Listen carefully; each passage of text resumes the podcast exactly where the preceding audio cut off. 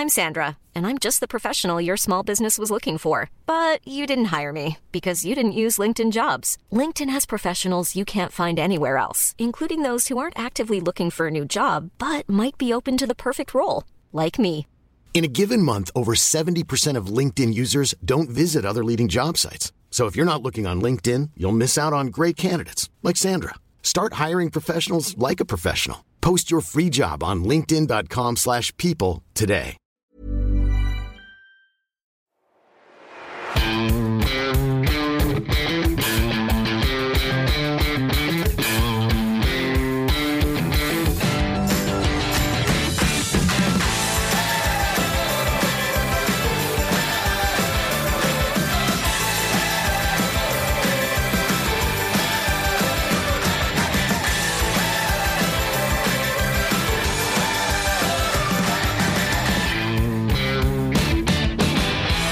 Moin Moin und herzlich willkommen zur Folge 88 des Finanzrocker Podcasts. Mein Name ist Daniel Kort und ich habe heute einen speziellen Gast für dich, nämlich den Alexander von Rente mit Dividende, den ich mittlerweile zum dritten Mal in diesem Podcast begrüßen darf. Und ich freue mich sehr, denn auch wenn ich mit Alexander schon fast 160 Minuten gesprochen habe in den vergangenen beiden Episoden. So sind jetzt schon wieder 80, wie ich finde, interessante Minuten bei rausgekommen in diesem Interview und wir sprechen unter anderem darüber, wie Alexander damit umgeht, dass er im vergangenen Jahr fast 20.000 Euro seiner Gewinne wieder abgeben musste. Und wir sprechen über unterschiedliche Werte, über das Thema Dividende natürlich und noch einiges mehr. Ich glaube, du wirst Gefallen daran finden und ich bin auf die Resonanz gespannt. Präsentiert wird dir diese Folge vom Extra Magazin. Das Extra Magazin ist das führende Informationsmedium zum Thema Exchange Traded Funds. Darüber hinaus wird im Magazin über Robo-Advisors, Altersvorsorge, unterschiedliche Indizes und noch eine ganze Menge mehr berichtet. Ich lese das ETF-Magazin jetzt seit zwei Jahren jeden Monat und hole mir hier auch viele Anregungen für meinen Blog und die beiden Podcasts. Von ausführlichen ETF-Tests über Interviews mit Experten wie Dr. Gerd Kommer bis hin zu tiefergehenden Reportagen bekommst du mit dem Extra-Magazin eine bunte Mischung geboten. Wenn auch du das Extra-Magazin einmal testen möchtest, kannst du dir als Finanzrocker Podcast-Hörer ein 6-Monats-Abo der Printausgabe zum halben Preis holen. Statt 30 Euro zahlst du nur 15 Euro. Gehe dafür einfach auf www.finanzrocker.net slash extramagazin und probiere es doch mal aus. Und wir gehen jetzt ab zum Interview. Auf geht's.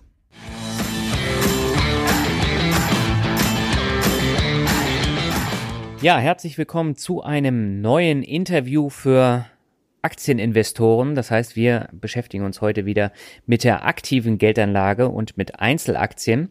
Und ich habe heute zum dritten Mal jetzt den Alexander zu Gast von Rente mit Dividende. Und ich bin sehr froh, Alexander, dass du jetzt auch zum dritten Mal in meinen Podcast gekommen bist. Herzlich willkommen. Hallo Daniel, es freut mich sehr, dass ich das dritte Mal dabei sein darf. Es ist ja nicht selbstverständlich, dass man äh, so ein positives Feedback bekommt und nochmal eingeladen wird. Also es freut mich sehr. Ja, ähm, für die Leute, die dich noch nicht kennen, ich glaube, da gibt's bestimmt so ein paar von den neuen Hörern. Magst du dich vielleicht noch mal ganz kurz vorstellen? Ja, also mein Name ist Alexander, ich bin Jahrgang 66 und seit drei Jahren betreibe ich den Blog Rente mit Dividende. Bei mir ist der Hintergrund, ich habe zum Ziel, dass ich äh, mit Eintritt in, das, in den Ruhestand meine Rentenlücke auffülle. Und da habe ich das Ziel, 1000 Euro netto im Monat zu erreichen. Mhm. Es geht bei mir nicht darum, einen möglichst hohen Depotwert zu haben, sondern ich bin einnahmenorientiert. Das werden wir gleich dann auch nochmal vertiefen. Vielen Dank erstmal für die Vorstellung. Ähm, wir haben ja das erste Gespräch im, ich glaube, November 2016 geführt. Und ähm, seitdem hat sich dein Blog ja extrem geändert, auch die Besucherzahlen. Ne? Und haben sich denn damit auch deine Ziele für deinen Blog so ein bisschen geändert oder ist es nach wie vor ein reines Hobbyprojekt? es hat sich dahingehend sogar verfestigt, dass ich das weiterhin rein als Hobby sehe, mhm. einfach um nicht in die Schiene vom nächsten Hamsterrad reinzukommen. Das heißt, der Blog, der kostet in der Woche ungefähr zehn Stunden. Mhm. Äh, Arbeitsaufwand und mehr möchte ich auch nicht machen, weil es gibt ja auch noch ein Leben außerhalb des Blogs.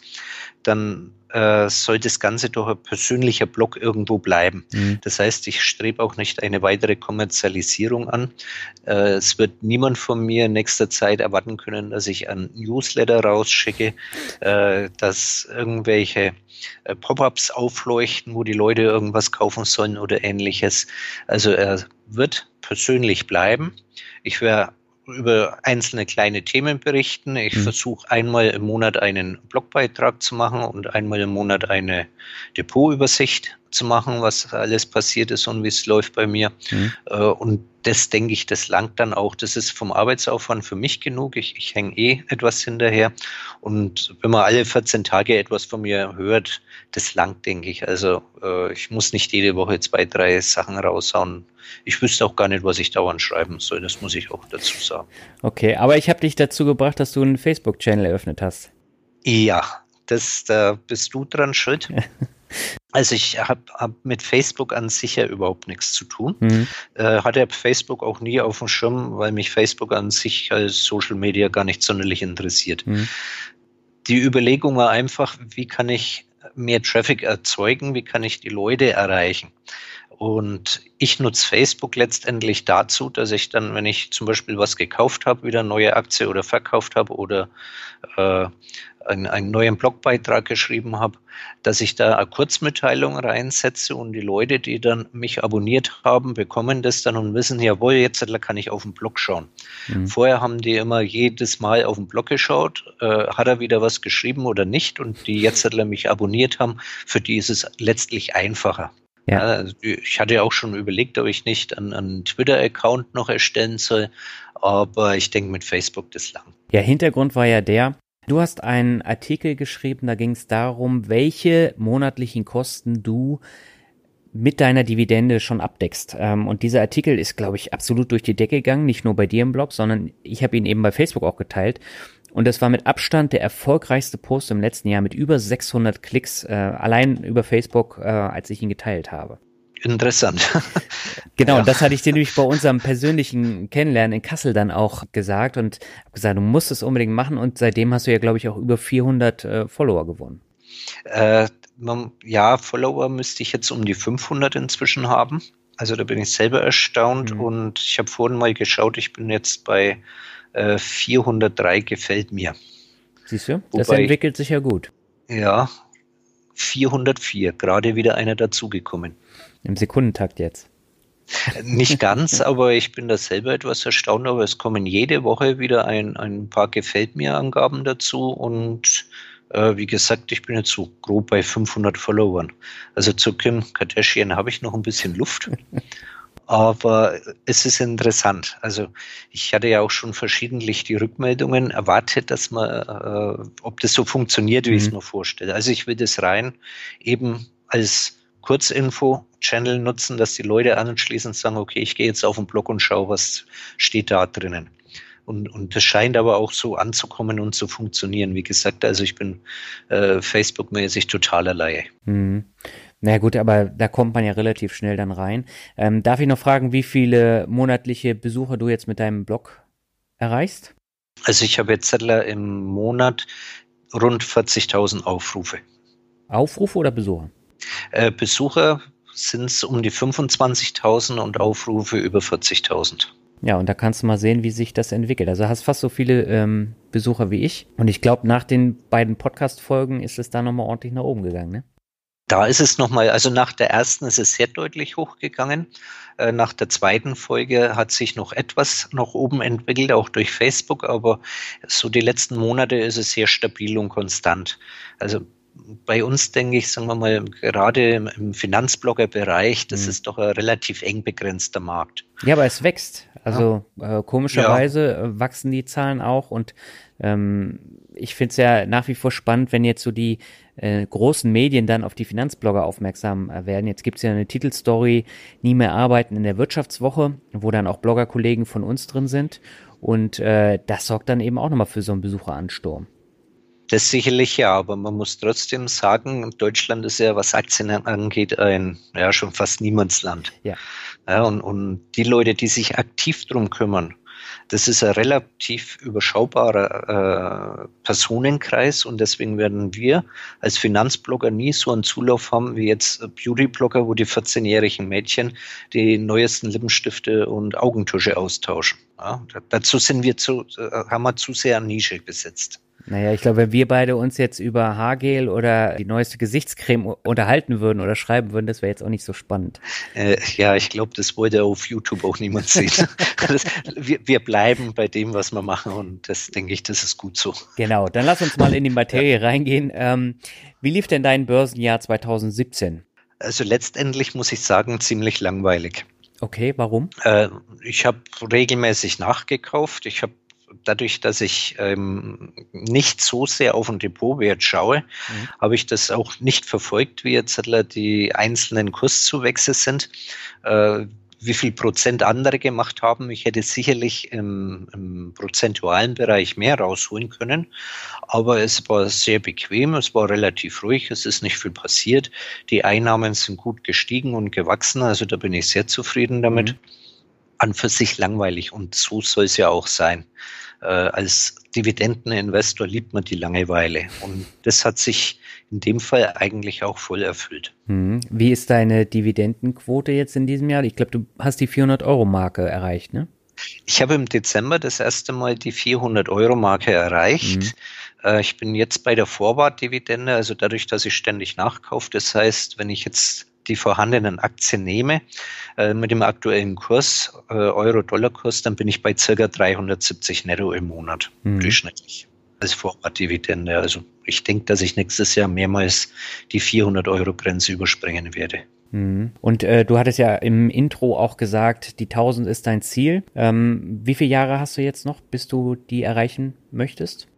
Ziemlich genau elf Jahre. Elf Jahre. Mhm. Also ich äh, habe da ja einen Plan mhm. Und wenn ich meinen Plan anschaue, also ja, darf man fast nicht sagen. Ich habe jetzt die, das Ziel von 2018 oder 2019 schon erreicht. Mhm. Also das läuft. Muss ich mir keine Sorgen machen. Ja, das ist doch gut. Aber jetzt für die Hörer mal äh, etwas komplett anderes. Du hast ja gesagt, du guckst dir deinen Depotverlauf und auch die Gewinnentwicklung gar nicht so genau an. Aber der geneigte Leser von dir, unter anderem ich, äh, schauen natürlich schon, wie läuft so das äh, Jahr beim Alexander und äh, da hast du von deinen Gewinnen fast 20.000 Euro verloren. Hat dich das überhaupt nicht beschäftigt? Nein, hatte ich auch so in dem Sinn gar nicht auf dem Schirm. Ich mache zwar immer eine äh, monatliche Gewinn-Verlust-Grafik, mhm. wo ich das Ganze aufzeichne. Das, ich schaue gerade mal nach, das war dann ganz grob irgendwann Anfang 2017 war ich bei knapp 25.000 genau. plus, dann ist es äh, unter 5000 Euro so im, im Herbst gefallen. Ja. Äh, inzwischen bin ich wieder momentan, ich habe vorhin mal geschaut, bei knapp 20.000 Euro im Plus. Ja. Also das, das sind letztendlich, äh, ist das auf dem Papier auf und ab. Und man muss auch sehen, äh, was sind fünf bis zehn Prozent Schwankungen hin und her. Also dadurch, dass ich eben, wie bereits erwähnt, einkommensorientiert bin mhm. und es keine Rolle spielt, welche äh, Zahl auf dem Papier im Depot drin steht, achte ich da nicht drauf. Mhm. Und, und das ist auch ein Punkt, der mich unwahrscheinlich beruhigt, deshalb, weil ich einfach nicht drüber nachdenke, weil das egal ist. Ich schaue mir meine einzelnen Positionen an. Wenn da jetzt eine besonders im Minus ist, überlege ich, was ist der Sache? Äh, soll ich verkaufen, nicht verkaufen? Ansonsten ist es halt so, wie es ist. Mhm. Ein Grund für diese Extremschwankung war natürlich auch das Thema Wechselkurs. Das heißt, du hast sehr starke Wechselkursschwankungen in deinem Depot gehabt. Äh, und zwar in Höhe von 10.500 Euro im Minus nur durch das Währungsrisiko. Das hat dich dann auch überhaupt nicht beschäftigt. Nein, überhaupt nicht, weil äh, Wechselkursrisiko muss man immer unterscheiden. Also ich sag mal, wenn jetzt ein, äh, ein Anleger hergeht und hat eine gewisse Depotgröße, mhm. eine Million Euro zum Beispiel möchte er erreichen, auf dem Schirm, der muss mit dem Wechselkurs rechnen. Bei mir spielt der Wechselkurs natürlich bei den Dividendenausschüttungen eine Rolle. Mhm. Das heißt, wenn jetzt der Wechselkurs zum Beispiel äh, Dollar-Euro bei 1 zu 1 pari steht und er würde dann der Dollar auf äh, 1,50 fallen, ja. sprich der Euro steigt, äh, ist ja nicht jetzt, dass dann 50 Prozent Änderung ist, das ist eine Dritteländerung. Das heißt, hatte ich vorher zum Beispiel 1 Euro Dividende gekriegt, kriege ich jetzt nur noch 66 Cent Dividende. Mhm. Das spielt bei mir schon eine Rolle. Aber dadurch, dass ich ständig nachkaufe, müsste ich zu jedem Kauf eigentlich den Wechselkurs dazu rechnen, mhm. um irgendwann einen mittleren Kaufkurs für mich ermitteln zu können. Mhm. Der kann bei 1,10 sein, 1,15, 1,50, das weiß man natürlich nicht. So, das heißt, letztendlich werden meine Dividendeneinnahmen mit dem Wechselkurs schwanken. Mhm kann ja auch in die andere Richtung gehen. Das heißt, dass ich sogar mehr Dividende kriege, ja. wenn der Euro wieder schwächer wird und der Dollar steigt.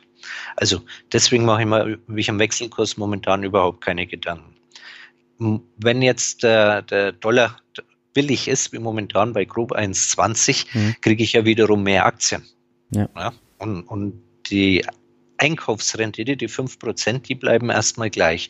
Erst im Laufe der Zeit wird dann die Dividende durch den Wechselkurs beeinflusst.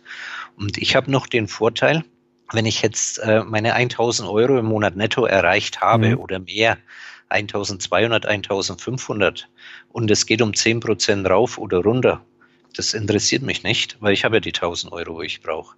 Mhm. Also ist das eigentlich dann ein Luxusproblem. Okay. Und Langfristig gehe ich davon aus, dass Dividendensteigerungen da sind, die dann auch Wechselkursnachteile wieder wettmachen. Mhm. Und man muss auch sagen, momentan, wenn jetzt der, der, Dollar relativ günstig im Vergleich zum Euro ist, sind die amerikanischen Waren billiger. Mhm. Das heißt, die Chance besteht durchaus, dass mehr Waren abgesetzt werden. Die Gewinne von den Unternehmen steigen dadurch.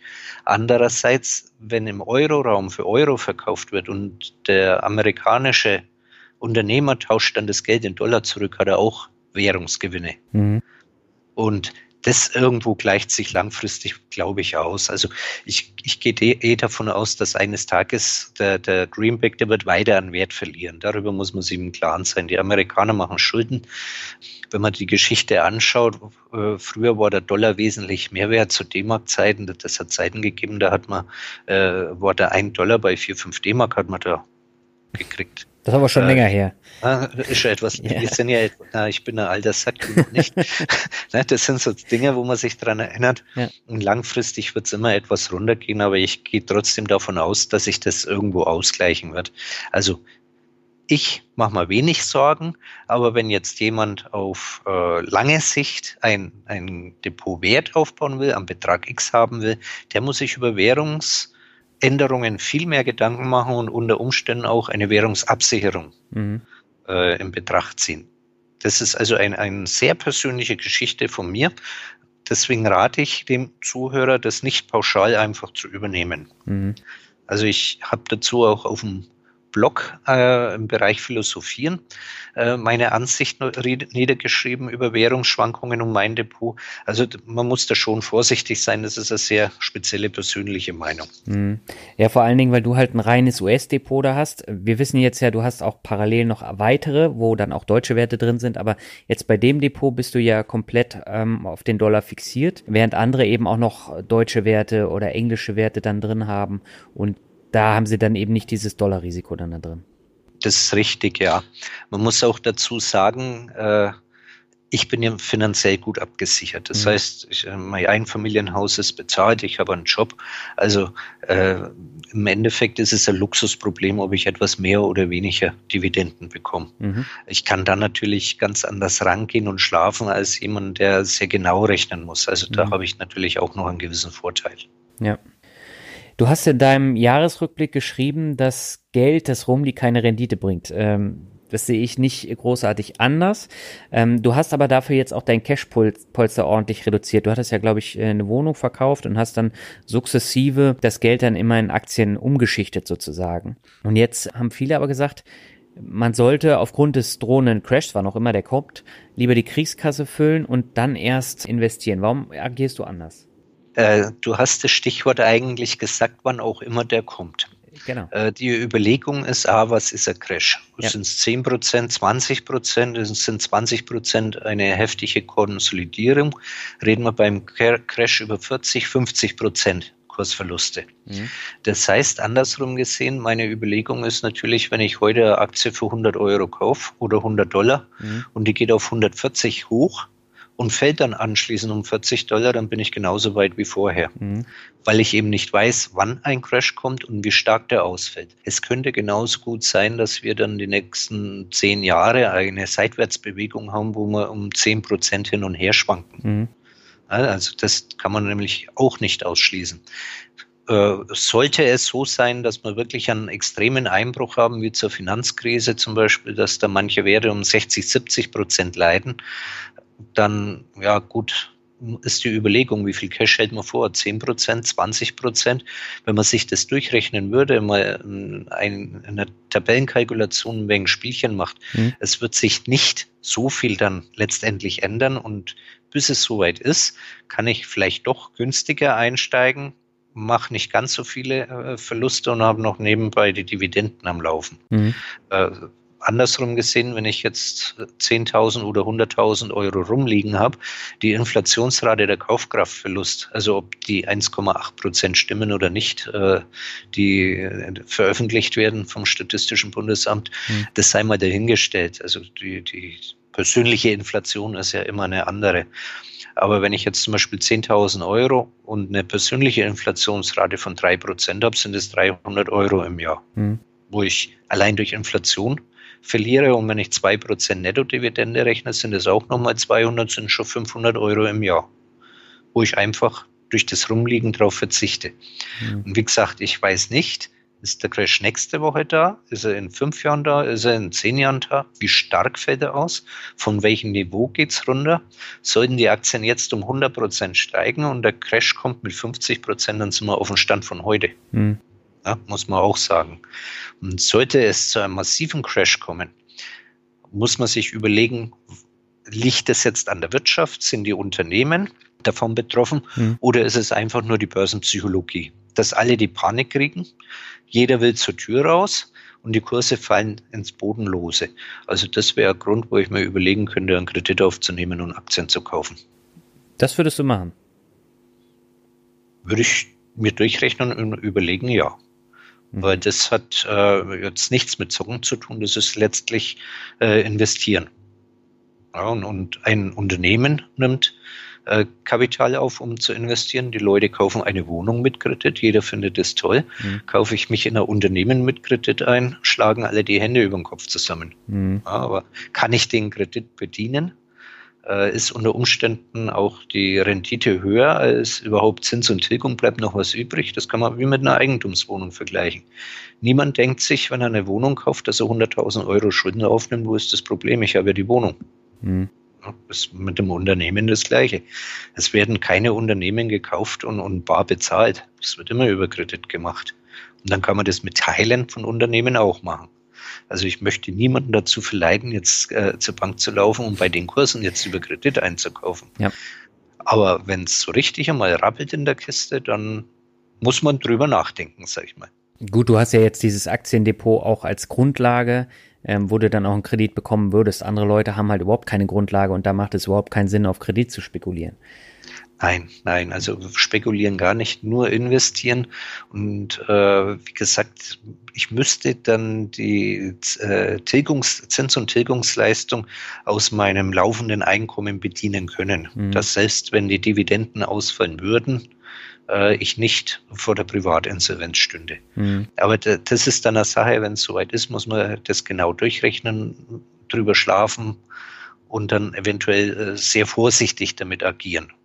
Also äh, die Leute, die jetzt auf Kredit Bitcoins kaufen, die haben es nicht anders verdient. Ja. Aber ich rede jetzt von, von richtigen Standardwerten wie eine IBM, Coca-Cola, selbst eine Unilever oder irgend sowas. Ne? Mhm. Muss ja jetzt nicht unbedingt amerikanisch sein. Es, man kann sich genauso Siemens anschauen oder äh, deutsche Aktien, eine Henkel ja. Bayersdorf, Fresenius Medical Care.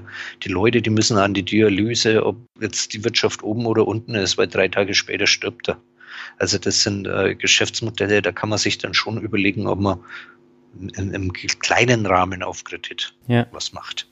Ja, die Frage ist dann natürlich auch, können die Dividenden dann auch gehalten werden im Crash? Das weiß man ja eben auch nicht. Ja, ist auch wieder eine relative Geschichte. Wie gesagt, wenn jetzt die, die, wir in eine Depression rutschen und die Firmen deutlich weniger Geld verdienen, dann werden viele auch federn lassen, indem sie die Dividenden kürzen oder äh, komplett streichen müssen. Mhm. Einfach äh, weil, weil es sehr extrem ist. Beim normalen Crash, der ja viel von Psychologie gezeugt wird, ja. äh, da ist 90 Prozent Psychologie dabei. Und jetzt, wenn jetzt zum Beispiel Microsoft hergeht, Microsoft hat ja jetzt das Modell, dass die äh, äh Excel, Word etc. das auf Monatsbasis vermieten mhm, sozusagen, genau. dass man es nicht mehr kauft. Die ganzen Firmen, die werden nach wie vor die, ihre Verträge erfüllen. Mhm. Also es gibt schon Unternehmen, die haben einen gewissen Grundbetrag, den werden die immer verdienen. Getränke, Essenshersteller. Äh, auch wenn es wirtschaftlich schlecht ausschaut, einen gewissen äh, Spritbedarf werden die Leute mit ihren Autos immer haben. Mhm. Ja, und, und das sind dann Dinge, wo man sagen kann, die verschwinden auch nicht, die Firmen. Die Gefahr ist ja, dass letztendlich jemand pleite geht. Ja. Und das muss man eben dann analysieren und, und da vorsichtig agieren. Mhm. Ich muss noch gerade dran denken, weil das jetzt in den Medien war. Kennst du Pacific Gas and Electric, PG&E? Äh, vom Namen her ja, aber ich habe mich mit dem Unternehmen nicht auseinandergesetzt. Ja, das ist das Unternehmen, was damals von Aaron Brockovich verklagt wurde. Äh, ich weiß nicht, ob du den Film mhm, gesehen hast. Den, den kenne ich, ja. ja. Genau, und das war das Unternehmen. Und äh, das ist ein ähm, Versorger, der den Norden Kaliforniens mit Erdgas und Elektrizität versorgt. Und die sind unmittelbar betroffen gewesen jetzt im Herbst von diesen Bränden in Kalifornien. Und äh, das ist eigentlich auch ein regelmäßiger und guter Dividendenzahler gewesen. Und die haben jetzt verkündet, die können jetzt erstmal gar keine Dividende mehr zahlen. Also haben sie komplett gestrichen. Und damit ist natürlich der ganze Track Record auch weg. Und äh, wenn du jetzt wirklich so einen richtigen Krisenfall dann hast, dann äh, werden dann wahrscheinlich noch weitere dazukommen. Das ist jetzt ein spezielles Beispiel, aber ähm, das zeigt natürlich auch, auch äh, Unternehmen, die äh, jahrzehntelang Dividende gezahlt haben und auch stetig steigernd, die äh, kann es auch treffen das kann immer ein Unternehmen treffen. Also man weiß nicht, ob dann welches Unternehmen nächste Woche Insolvenz anmeldet. Es ja. kann ja sein, also wir hatten ja damals Enron, WorldCom sind so Beispiele, da gab es Bilanzmanipulation, Bilanzfälschung. Äh, sowas kann ja immer passieren. Also Steinhoff. Also deswegen habe ich es, mhm. Steinhoff, ja. bestes Beispiel. Genau. Äh, das sind natürlich solche Dinge, das kann immer auftauchen. Das kann eine kleine Firma treffen, das kann eine große Firma treffen. Äh, deswegen habe ich, bin ich in mehreren Firmen involviert mit unterschiedlichen unterschiedlichen Geschäftsfeldern. Mhm. Aber man muss einfach damit rechnen, dass eine Firma von heute auf morgen aus dem Kurszettel verschwindet. Mhm. Und das, das, muss man einkalkulieren und da, danach habe ich auch mein Depot ausgerichtet. Also es äh, wäre unwahrscheinlich, dass jetzt zum Beispiel zwei Chip-Giganten verschwinden. Mhm. Ja, oder, die zwei größten äh, Erdölförderer, ja, dass Exxon und, und Chevron verschwinden. Mhm. Also das glaube ich einfach nicht. Aber sicher sein kann man sich nie. Also das ist klar.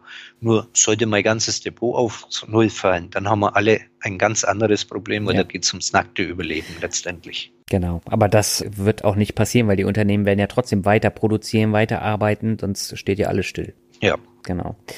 Dann lass uns doch mal auf die Dividendensteigerungsrate zu sprechen kommen. Ich habe mir dein Depot auch äh, bei Wachstumswerte nochmal angeschaut und da werden ja interessante Statistiken auch ausgespielt. Unter anderem eben diese äh, Dividendensteigerungsrate auf fünf Jahre, die liegt bei 6,39 Prozent und auf zehn Jahre, die liegt bei 7,53 Prozent. Bist du damit zufrieden oder ist dir das eigentlich auch relativ egal, wie die Wachstumsrate bei den Dividenden dann liegt? Also das ist eines äh, meiner wichtigsten Kriterien, okay. sag ich mal.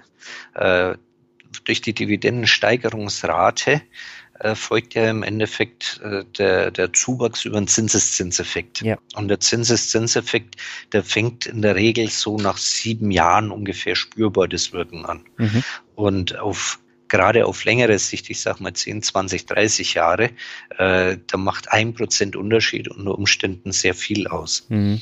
Also der Thorsten führt ja da mein Depot wunderbar.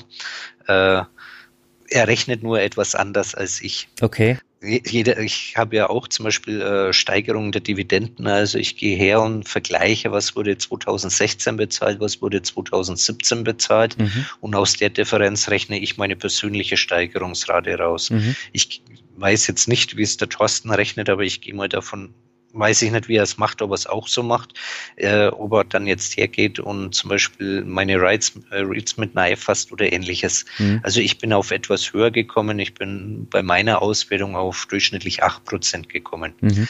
Das beantwortet jetzt aber nicht deine Frage. äh, festzustellen ist, dass die Dividendensteigerungen sinken. Mhm. Ist einfach so. Äh, die, die Wirtschaft wächst zwar, aber dadurch, dass wir keine Inflation haben, ist das Wachstum der Firmen nicht mehr so groß und deswegen fallen die Gewinne, der Free Cashflow nicht so groß aus und die, das ist seit drei, vier Jahren zu beobachten, eigentlich seit der, seit der Finanzkrise, dass die Steigerungsraten abflachen. Mhm. Äh, gut, unschön, aber damit muss man leben. Also letztendlich, sage ich mal, mit sechs bis sieben Prozent Dividendensteigerungsrate kann man leben. Es gibt natürlich Firmen, die, die erhöhen um 20 Prozent, andere um 4, 5 Prozent. Das ist momentan eine schwierige Phase. Mhm. Aber wenn ich jetzt zum Beispiel eine Firma habe, die jetzt 3,5 Prozent brutto liefert, äh, das Ganze auf mit, ja, da rechnen wir einfach mit den 0,7 Prozent Dividendensteigerungsrate auf elf Jahre, äh, dann habe ich eine Bruttorendite von 7,4 Prozent und das weiter steigend. Also das ist schon mal nicht schlecht. Mhm. Im Großen und Ganzen äh, bin ich zufrieden, ja. Weil man muss es anders sehen. Wer kriegt eine Gehaltserhöhung mit 6 bis 7 Prozent? Mhm. Die wenigsten. Ja, also äh, oft springen 2, 3 Prozent raus, wenn man jetzt keine Beförderung hat, sondern mhm. ganz normale Lohnerhöhung. Das nächste ist genauso, wenn man jetzt hergeht und sagt, wenn ich zum Beispiel eine Wohnung vermietet habe, äh, da bleibt die Miete oft über Jahre gleich, bevor wieder angehoben wird. Mhm. dagegen, wenn ich dann anschaue, dass ich in jedem Jahr sechs bis sieben Prozent mehr Dividende kriege, dann bin ich damit eigentlich schon sehr zufrieden. Mhm. Das hast du jetzt sehr schön erklärt, weil das macht das auch äh, sehr greifbar dann. Gerade wenn man sich so den eigenen Lohnzettel oder die Miete dann eben anschaut. Ja, äh, jeder regt sich auf, wenn jetzt wieder das Brötchen fünf oder zehn Prozent teurer geworden ist nach ein, mhm. zwei Jahren oder irgendwo im Supermarkt ein Produkt teurer geworden ist um drei, vier Prozent. Aber bei den Aktien, da sind sechs Prozent, zehn Prozent, 15 Prozent gar nichts. Da geistern immer gleich Zahlen rum. Ja, man muss im Jahr 30 Prozent machen. Mhm. Aber die Börse lehrt einem da im Laufe der Jahre schon etwas Demut und Bescheidenheit. Und deswegen sage ich, bin ich mit einer Steigerung zwischen äh, 6 und 10 Prozent im Jahr bin ich durchaus zufrieden. Mhm. Welche Rolle spielt denn bei deiner Aktienauswahl die Gewinnstabilität? Das war nämlich auch eine Sache, die hat Thorsten Tiet im Interview, was ich mit ihm geführt habe, auch nochmal hervorgehoben. Und das macht er auch immer in der Facebook-Gruppe. Da ist er Moderator von der Dividendenstrategiegruppe. Und da hat er eben auch gesagt, so das Thema Gewinnstabilität als Kennzahl ist ein wichtiger Faktor für ein stabiles Depot, was dann auch stetig wächst. Spielt es bei dir auch eine Rolle oder ist äh, Gewinnstabilität eher nicht so wichtig? Also spielt bei mir eigentlich so gut wie gar keine Rolle. Okay. Weil wir jetzt wieder an dem Punkt sind, wo sich die Frage stellt, soll mein Depot überhaupt wachsen? Mhm. Mein Depot muss nicht wachsen. Ja, also äh, es soll natürlich wachsen, aber ich sag mal, äh, die, die Wertzuwächse interessieren mich nicht. Das heißt, wenn ich die Aktien äh, über Jahrzehnte vielleicht sogar behalte, ja. dann, dann sind Zuwächse und Abschläge vollkommen uninteressant. Ich bin, wie ich eingangs erwähnt habe, äh, einnahmenorientiert. Das mhm. heißt, für mich ist wichtig, was kommt bei mir auf dem Girokonto an, was kann ich dann äh, an Geld nehmen und was kann ich ausgeben. Mhm. Ob da jetzt das Depot bei 500.000 oder eine Million ist, ist vollkommen egal. Ja, kann, kann, man wieder mit einer Wohnung vergleichen.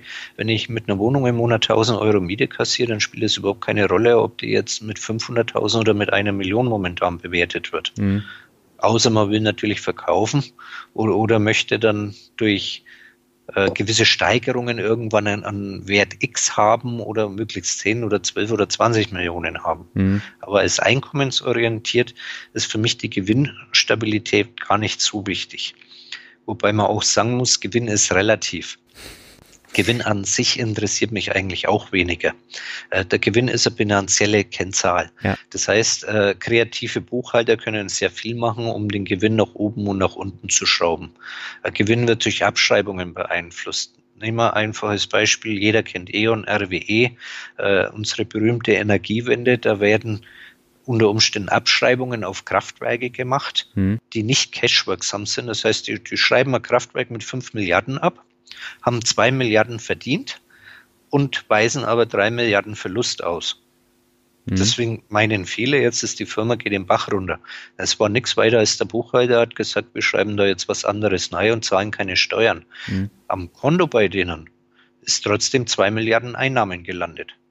Mhm. Ja, und das sind, sind solche Sachen, da wird so viel von den kreativen Bilanzbuchhaltern manipuliert gemacht mit den Vorschriften. Mhm. Mich interessiert vielmehr, äh, wie ist der Free Cash Flow?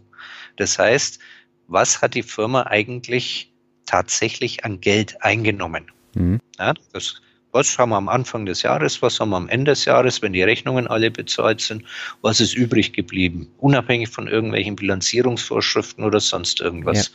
Und das ist für mich die Kennzahl, wo ich sage, aus dem Free Cash Flow kann ich die Dividende bezahlen. Mhm. Weil wenn ich Geld am Konto habe, dann ist es auch möglich, eine Dividende zu kriegen. Wenn man das bilanziell ins Negative rechne, da wundern sich die Leute, die Firma hat gar nichts verdient. Ja. Aber die zahlen ja trotzdem Dividende, das geht aus der Substanz. Muss man sagen, nein, falsch. Schaut euch erstmal äh, in die Bilanz rein, schaut euch Kapitalflussrechnung an und überlegt euch dann, wird die Dividende tatsächlich aus der Substanz bezahlt oder ist einfach das Ganze so glücklich gelaufen, dass man sagt, der Free Cash Flow ist da, aber die Abschreibungen etc. haben uns Minus gedrückt. Mhm. Ja? Also deswegen muss man auch gar nicht äh, groß in, in, Bilanzen einsteigen. Ja. Der Thorsten Tiet, der hat im Aktienfinder eine wunderbare Grafik, da wird der Free Cash Flow dargestellt mhm. und da kann man sich in die gleiche Grafik die Dividendenzahlungen einstellen lassen und solange der Free Cash Flow größer ist als die Dividendenzahlung, ist alles im grünen Bereich. Und Gewinnstabilität ist bei einem Wachstumsportfolio interessant. Äh, der Thorsten wird mich jetzt dann zerreißen, wenn er das hört. Aber für mich persönlich äh, es, es spielt nur eine untergeordnete Rolle. Hm. Weil da äh, stelle ich jetzt mal eine konkrete äh, Frage. Wenn wir jetzt mal Kraft Heinz nehmen, das ist ja ein ähm, Wert aus deinem Portfolio mit einer schlechten ähm, Gewinnstabilität im Verhältnis. So, wenn wir uns jetzt mal Gewinne, Cashflows und Dividenden anschauen, das ist ein einziges Auf und Ab. Also wir haben da einen operativen Cashflow, der geht immer steil nach oben, dann wieder stark nach unten. Die Payout Ratio liegt zwischen 45, 100 und dann jetzt in diesem Jahr wieder bei 70 Prozent.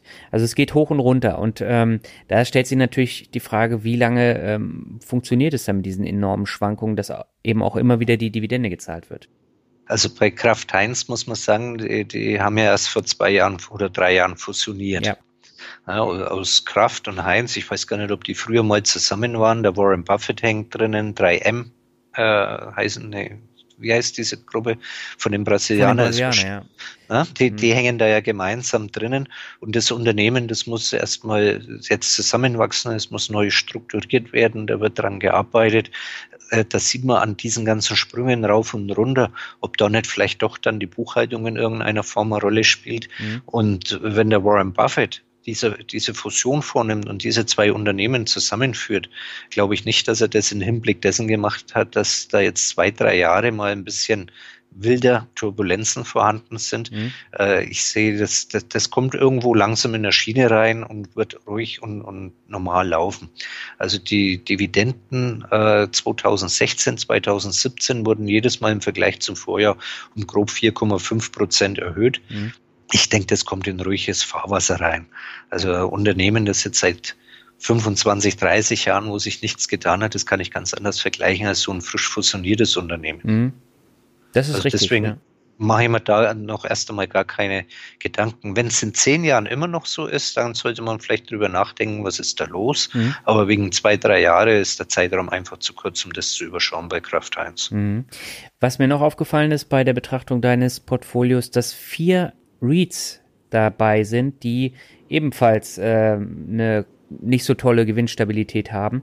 Welche Rolle spielt das für dich? Also die haben ja alle ordentlich Minus gemacht. Also ich sehe jetzt hier Select Income REIT, Gladstone Commercial, Lexington Realty Trust und One Liberty Properties. Achtest du da äh, gar nicht auf Gewinne, Verluste, weil das ist alles rot hier? Äh, weiß ich jetzt nicht, inwiefern die Gewinnstabilität da eine Rolle spielt. Ich habe mich damit nicht auseinandergesetzt, mhm. äh, was ich auch der Thorsten, wie er das rechnet im Einzelnen. Ja. Aber bei äh, REITs sind, ist der Gewinn ja eigentlich gar nichts. Mhm. Die haben sehr oft Ausschüttungsquoten von 150, 180 Prozent. Mhm. Also gerade bei REITs, die muss man anders bewerten. Äh, da spricht man dann vom FFO. Das heißt, es ist Funds from Operation. Also mein Englisch, fränkisches Englisch ist wunderbar.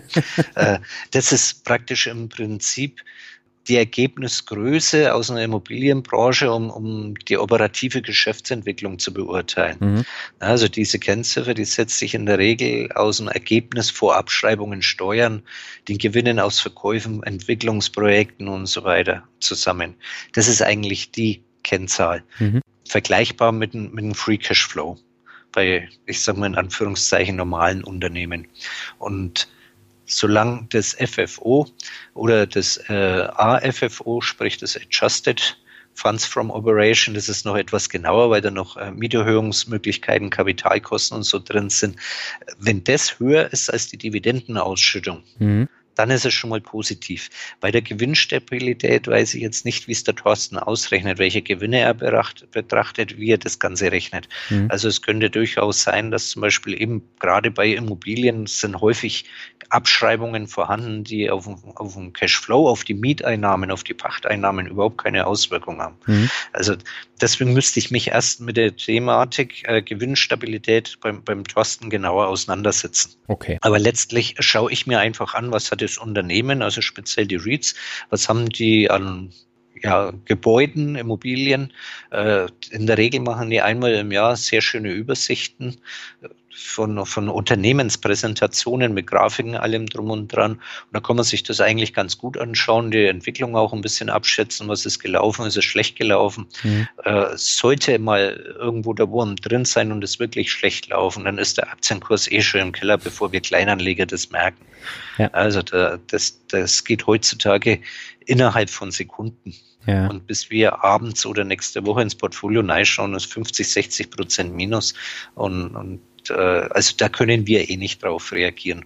Und wenn man seine Quartalsberichte, die Meldungen anschaut und das alles und das halbwegs so dahin plätschert, ist es in Ordnung. Also bei den Reads erwarte ich auch nicht, dass da jetzt riesen Gewinnsteigerungen drin sind oder ähnliches. Das ist praktisch meine Immobilienabteilung. Der eine kauft sich eine Wohnung, ich kaufe halt äh, mich bei, beteilige mich an tausend Lagerhallen. Ja. Warum hast du den Bereich Immobilien so extrem überbewertet? Weil als wir das letzte Mal gesprochen haben, da hattest du ein oder zwei da drin, glaube ich. Und mittlerweile hast du ja sechs oder sieben. Äh, müssten eigentlich zehn sein. Oder, ja, oder noch äh, mehr. Zehn, ja.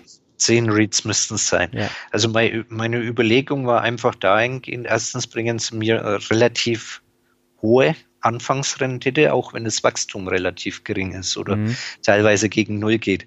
Ich, bei mir ist es, ja, Problem ist es nicht. Ich habe eben die Zielfokussierung, meine Deadline ist in elf Jahren. Ja. Äh, das heißt, äh, wenn ich heute einen Wert kaufe mit 2% Bruttorendite mhm. und ich hätte in elf Jahren zum Beispiel durch die Dividendensteigerungen 4,5% Bruttorendite. Mhm was ja doch äh, teilweise dann eine Erhöhung von 150 Prozent der Dividende ist. Mhm. Dann ist meine Überlegung, ob ich nicht gleich heute mit 4,5 oder 5 Prozent kaufe und habe die dann äh, in elf Jahren immer noch. Mhm. Also das, ist schon mal ein Punkt. Ein 20-Jähriger, der sollte auf 40 Jahre ganz anders rechnen als ich, wo ich in Anführungszeichen nur noch elf Jahre Investitionszeitraum vor mir habe. Ja.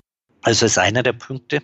Und die andere Überlegung war, äh, es ist, auch wenn die Werte schwanken, aber man hat was Handgreifliches, was Festes. Grundstücke, die verlieren keinen Wert, die sind einfach da. Mhm. Sie schwanken zwar, aber sie können nie wertlos werden. Im Normalfall.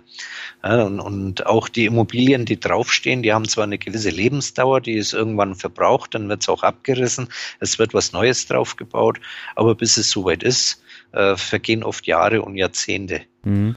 Also, und, und das, sagen wir mal, ist eine gewisse Stabilität. Und dann hatte ich mir überlegt, warum sollen nicht 20 Prozent des Dividendeneinkommens aus REITs kommen mhm. und 80 Prozent von anderen Unternehmen. Und das war so der Hintergedanke. Und mhm. dann habe ich habe ich mir einfach mehrere Reads rausgesucht, habe mir die angeschaut, habe auf der Webseite geschaut. Also ich äh, bin da jetzt nicht so tief ins Detail. Nein, ich habe oftmals eben die Unternehmenspräsentationen angeschaut und mhm. ich habe in Einzelnen nicht so viel investiert. Also wenn man schaut, das liegen teilweise die Investitionen momentan bei 2.000 bis 3.000 Euro, mhm. was jetzt im Verhältnis zum Gesamtportfolio nicht so viel ist. Mhm. Und deswegen, ich wollte da einfach zum zu dem normalen wirtschaftlichen Geschehen ein bisschen noch einen Ausklang oder, oder äh, einen Gegenpol bilden. Mhm. Und letztendlich ist es ja so, äh, es spielt ja alles in meine Hände. Ja, also das geht die eine Firma stellt ein Medikament her, zum Beispiel Johnson Johnson stellt was her. Mhm. CVS verkauft das Ganze an Endkunden. Vom Gewinn von CVS wird wiederum der REIT bezahlt, die Miete bezahlt, wo mir wiederum das Gebäude gehört. Also ich verdiene an der Rohstoffförderung, ich verdiene an der Herstellung, ich verdiene am Verkauf, ich verdiene an der Miete, ich äh, letztendlich verdiene ich eigentlich am kompletten Kreislauf mit. Mhm. Ja, es ist natürlich, es hängt eins ins andere zusammen, wie ein kleines Zahnrad, mhm. aber es kann immer mal ein bisschen Sand ins Getriebe kommen, aber durch die Streuung insgesamt, äh, ja, ich fühle mich einfach wohl mit meinem Immobilienbereich. Momentan gehen sie auch etwas in den Keller, aber die erholen sich auch wieder. Also okay. da, da, bin ich, zu mir hat mal jemand gesagt, ich wirke so tiefenentspannt. Ja, das kommt aber auch wirklich so rüber. Und ja, aber ich bin da auch etwas entspannt inzwischen. Also ich habe früher mich wesentlich verrückter gemacht, aber solange die Richtung insgesamt passt, beeinflussen, ändern kann ich es eh nicht. Mhm. Also äh, man muss leben damit, so wie es kommt, so kommt's.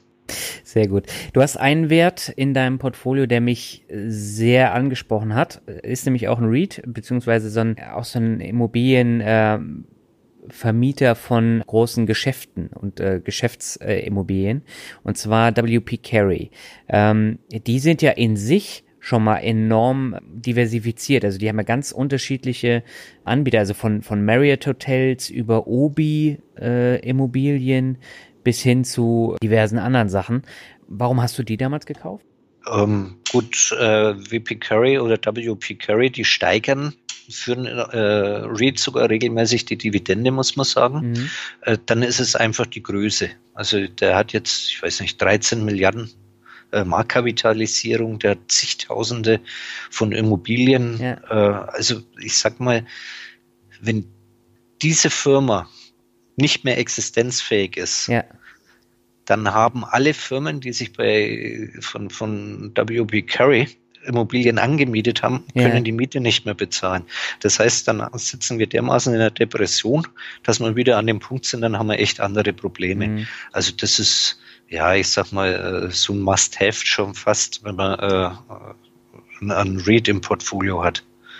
Also das er hat einfach mit Nei gepasst. Mhm.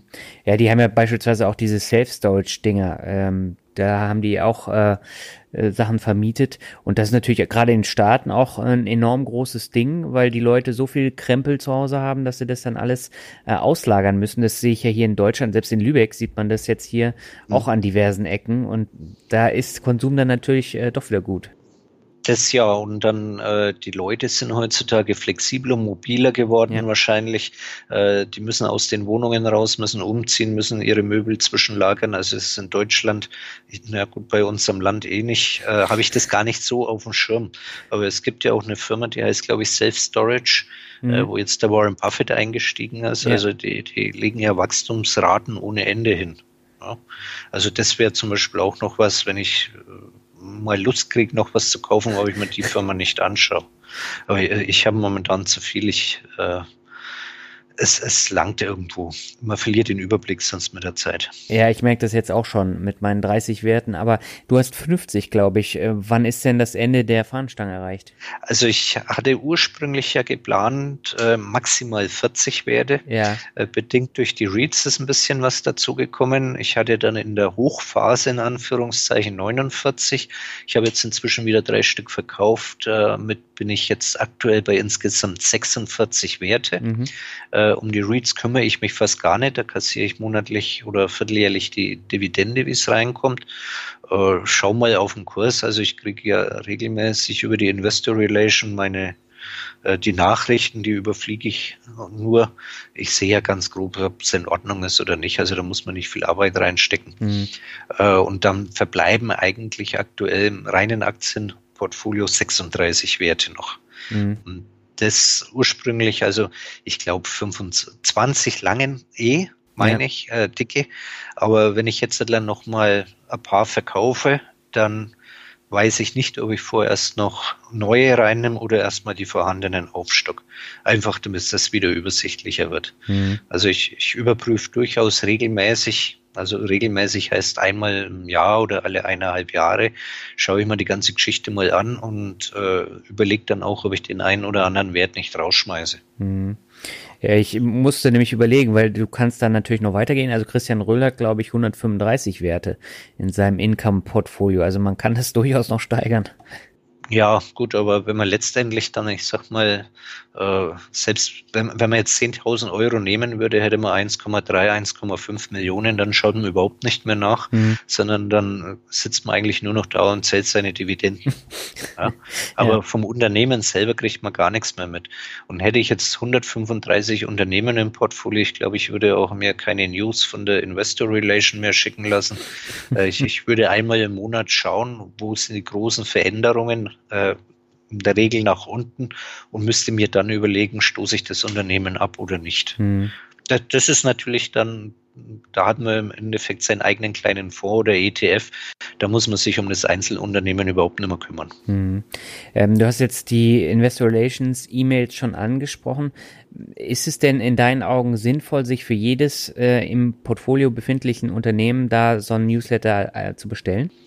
Ähm, Rein prinzipiell ja. Also wenn man einzeln nehmen und äh, investiert und sich mhm. ein bisschen dafür interessiert, halte ich es für sinnvoll. Also man muss natürlich schauen, äh, man hat die verschiedensten Möglichkeiten anzuklicken, dass man entweder alles kriegt, also dann kriegt man jeden Tag fünf Mails mit irgendwelcher Werbung, ja. oder dass man sagt, ich möchte jetzt nur das, was an die SEC geschickt wird, oder ich möchte nur die Quartalsberichte haben und dann hält sich das auch in Grenzen und dann mhm. kann man im Quartalsbericht, also ich lese die ersten drei Zeilen in Increase ist gut, Decrease ist schlecht. Mhm. Ja, also so, solange Increase dasteht, überfliege ich die ersten paar Zeilen und, und, dann weiß ich schon ungefähr, in welche Richtung das läuft.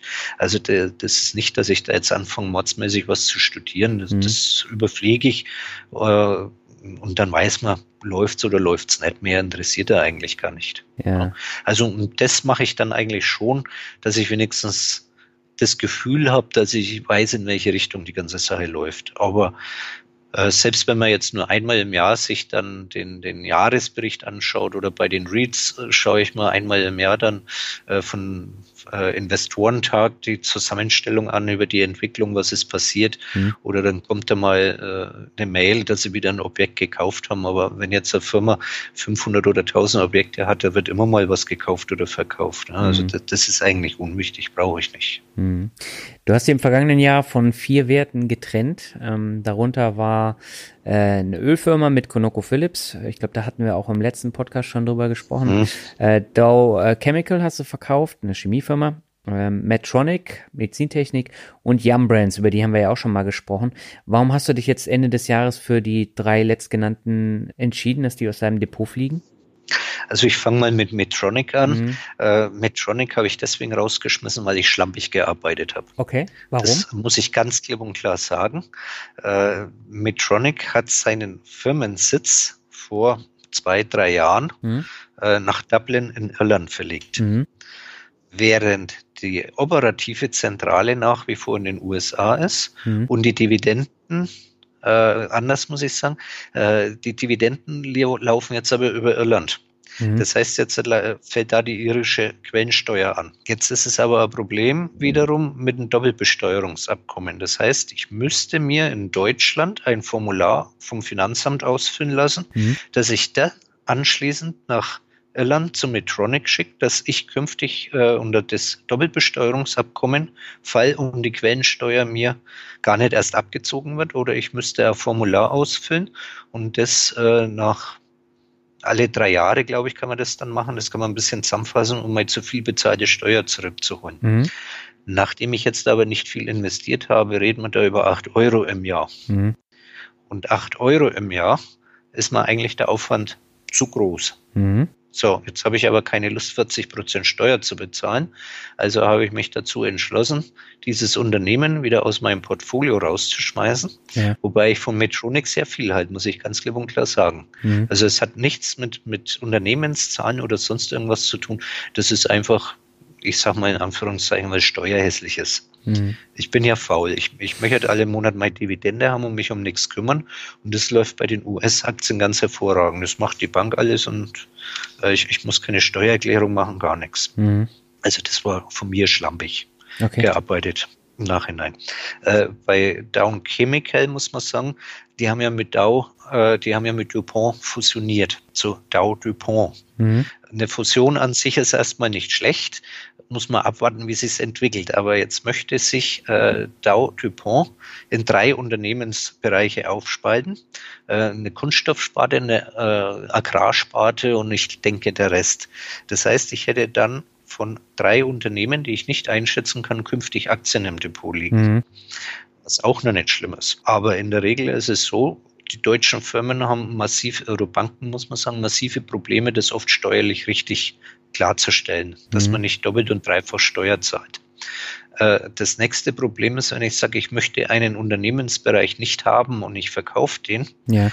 dann äh, das kennt jeder. Man kauft heute eine Aktie und morgen fällt sie. Mhm. Ist bei mir genau das Gleiche. Wenn ich drei Unternehmensteile habe, zwei Stück verkaufe ich, ja. die entwickeln sich prächtig, den ich behalten habe, der geht in die Knie. Mhm. Ist auch, das ist Murphys Gesetz.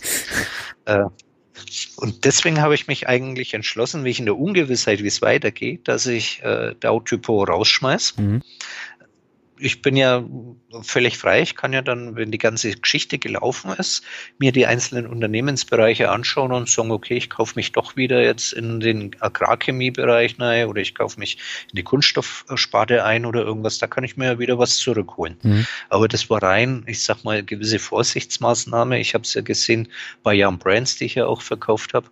Äh, damals das Spielchen, das war das gleiche. Ich musste der Bank auch erstmal klar machen, dass es nicht geht, dass sie mir die Steuer doppelt und dreifach nachvollziehen, mhm. Dass das nicht funktioniert. Die haben es mir dann wieder gut geschrieben, aber muss man nicht haben. Mhm. Ja, und, und Jan Brands habe ich deswegen auch verkauft, dass die Dividende gekürzt wurde, nachdem der Unternehmensbereich China ausgegliedert wurde, ist klar. Gut. Mhm. Ich habe keine, äh, mir fehlen Umsätze, mir fehlen Gewinne, kann ich die Dividende nicht halten. Ist in Ordnung. Kann man überhaupt nichts sagen. Aber jetzt haben die auch die Dividende nicht gesteigert. Mhm. So, das war der zweite Punkt. Das heißt, ich habe prozentual bezogen auf meine Investitionen relativ wenig Dividende bekommen. Die haben die auch nicht gesteigert. Die waren, ich glaube, jetzt aus dem Kopf bei 1,9 Prozent. Mhm. Und dann habe ich irgendwo gesagt, eigentlich verbindet mich mit dieser Firma nicht mehr viel. Also ich muss mich mit meinen Anlagen wohlfühlen. Und wenn ich mich nicht mehr wohlfühle, dann schmeiße ich es raus. Mhm. Und da habe ich einfach jetzt Tabula Rasa gemacht und habe die ganze Geschichte dann, ja, da mache ich kurz einen Prozess ich habe geschaut, ich habe dann das Glück gehabt, ich bin natürlich im Großen und Ganzen Plus-Minus-Rollen mit ein bisschen Gewinn rausgegangen. Mhm. Aber letztendlich ist es eine Bereinigung, wo ich auch wieder besser schlafen kann. Mhm. Aber wenn man sich das jetzt mal so äh, anschaut, das waren jetzt drei Unternehmen, die irgendwelche Zusammenschlüsse hatten, ne?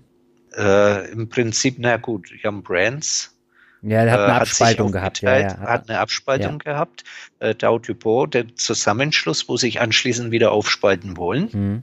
Und gut, Medtronic war natürlich, ich sag mal jetzt in Anführungszeichen, diese Steuerhässlichkeit. Ja, und das, das war mein Fehler, muss ich ganz klar sagen. Ja, aber es gibt ja auch viele äh, Deutsche, die jetzt zum Beispiel nicht wissen, dass Linde, also auch ein DAX-Unternehmen, die schließen sich ja mit Praxair zusammen und die ja. gehen meines Wissens auch nach Dublin. Die wollen den Firmensitz nach Dublin verlegen, genau. weil da wieder unterschiedliche Meinungen momentan kursieren, dass zwar in Dublin einerseits die Zentrale ist, aber dass dann in Deutschland noch die Dividende ausgeschüttet wird oder irgendwie, ich, mhm. ich weiß es gar nicht genau. Äh, ich, das hat, ich glaube, ein Blog-Teilnehmer, der auch in Kassel war, mal mhm. äh, mir noch erklärt, wie die Zusammenhänge wären. Aber es könnte natürlich auch letztlich passieren, dass sehr viele Deutsche Anleger, die in ein deutsches Unternehmen investieren, mhm. böse überrascht werden. Mhm. Ne, zum Beispiel bei Airbus ist es ja auch so, die sitzen in den Niederlanden, obwohl es eigentlich ein, ein, deutsches Unternehmen ist. Dann haben sie ja einen großen Standort in Toulouse, glaube ich. Ja, äh, dann also, haben, haben sie in Spanien ja. noch einen Sitz und das ist ja völlig verworren da. Ja, und da sage ich mal, solange es unsere Politik nicht schafft, in Europa einheitliche Gesetzgebung, was Dividendenausschüttungen angeht, auf die Reihe zu bringen, ja. Ja? Also wenn ich anschaue, mit Amerika das Doppelbesteuerungsabkommen, das läuft so einfach. Ja. Was für Probleme hat man mit Irland? Was, also die sind vergleichsweise gering. Mhm. Aber probier mal in, in, Spanien, Frankreich, Italien ja. Dividenden wiederzukriegen. Teilweise, ich glaube, Spanien war es, da hättest du dort ein Konto eröffnen müssen über einen spanischen Rechtsanwalt, mhm. um dann vielleicht äh, irgendwie 30 Euro Dividende zurückzukriegen. Also tut mir leid, aber dann lasse ich halt Spanien außen vor. Mhm. Ja? Und da müsste erst einmal noch was passieren, dass man dann äh, bei aller Harmonisierung von irgendwelchen Steckern, Staubsaugern und was weiß ich, aber das wäre zum Beispiel mal was, wo man sagt, äh, kann man nicht eine gleiche Quellensteuer machen, egal wo man in Europa sitzt und dass der, der kleine Anleger damit nichts zu tun hat. Das schaffen sie nicht. Das ja, aber das hat wieder mit der äh, Lobby zu tun. Es gibt hier keine Anlegerlobby ja, ich weiß es nicht, wie es in anderen Ländern ist, aber mhm. nachdem ihr, jetzt rutscht man in die Politik ab, das ich, äh, will ich eigentlich gar nicht, aber nachdem jetzt selbst unsere Politiker teilweise Aktien als Teufelszeug bezeichnen, das ist aber auch nichts Neues. davon halten. Ne? Also was soll man dann von solchen Politikern halten? Äh, und, und, die Aktionäre, die sind ja eh alle reich und die müssen geschrubbt werden. Ja. Das ist aber die gängige Meinung. Ne? Ja. Aber da, dass der kleine Anleger, der jetzt einen, einen kleinen Fonds hat oder irgendwas, und da ein bisschen gespart hat, mhm. äh, auch Aktionär ist oder weil er ein paar Einzelaktien hat oder von der Firma viele geringe Belegschaftsaktien. Mhm. Ja, auf den trifft es genauso zu. Und da kann man jetzt nicht sagen, weil er 10.000 Euro Belegschaftsaktien hat, dass der jetzt Großkapitalist ist. Mhm. Ja, ich Aber weiß genau, was lass du meinst. die Politik außen vor. Genau, lass uns dann nochmal über einen Wert äh, aus deinem Depot sprechen, den ich super spannend finde, den ich mir nämlich letztes Jahr auch gekauft habe, nämlich Parker äh, Hannifin. Das ist ein riesengroßer US-Konzern und entwickelt jetzt unter anderem Komponenten für die Antriebs- und Steuerungstechnologie sowie komplette Automationssysteme oder auch Palettierroboter.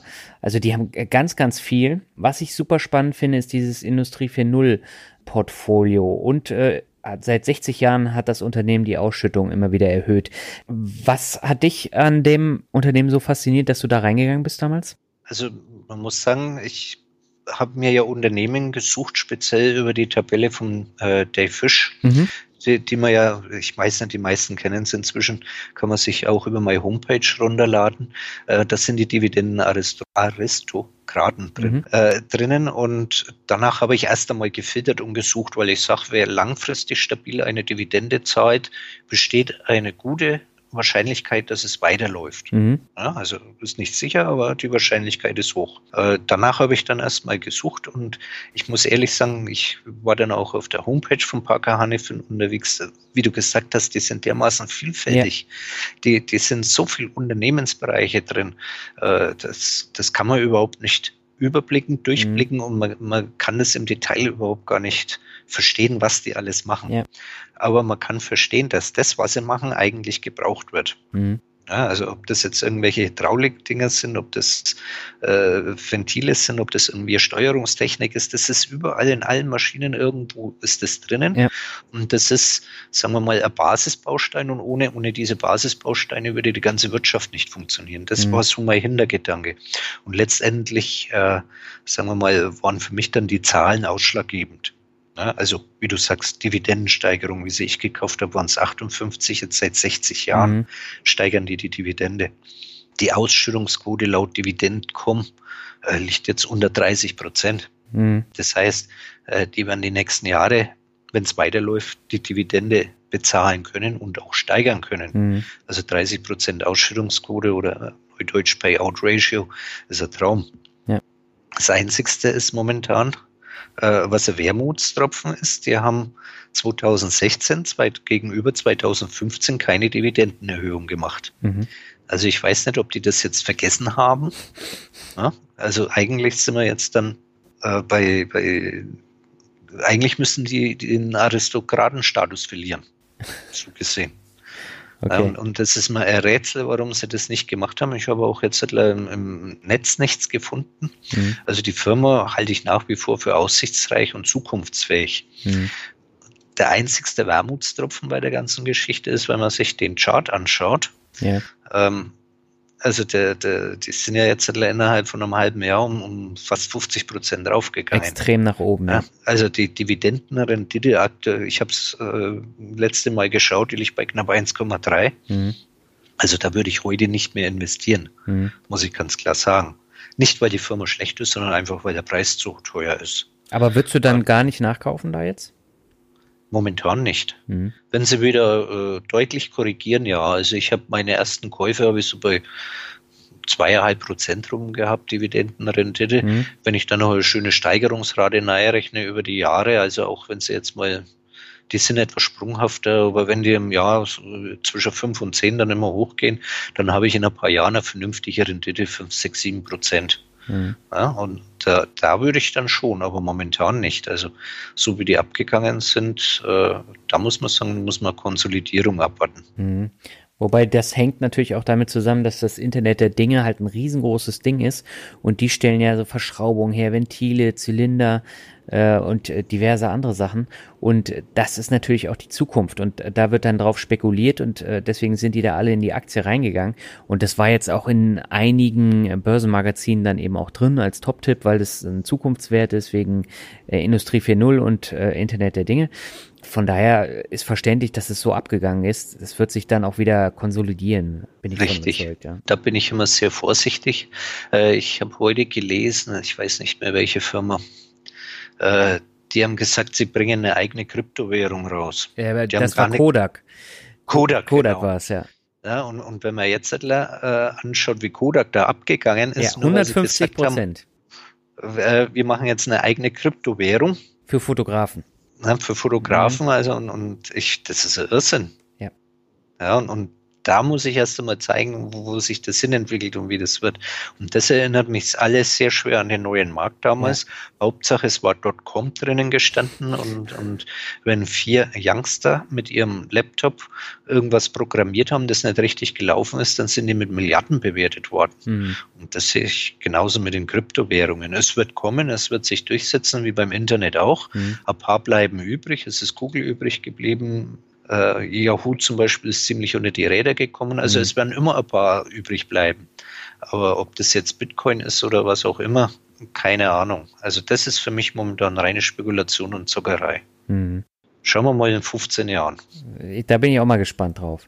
Dann lass uns zur letzten Frage vor dem Word kommen. Ähm, was hast du denn aus 2017 jetzt an konkreten Learnings oder Eindrücken dann mitgenommen, jetzt mal abgesehen von Facebook? Bezüglich des Blogs oder insgesamt? Insgesamt insgesamt. Also ich habe äh, sehr viel gelernt, auch durch äh, die, die Schreiben, die ich dann und E-Mails, wo ich von meinen Lesern bekommen habe. Mhm. Ich habe auch sehr viel gelernt durch die Diskussionsbeiträge bei anderen Blogs. Also ich muss sagen, es ist immer wieder erstaunlich, wie wenig ich weiß. Ja, okay. ist, ist einfach so.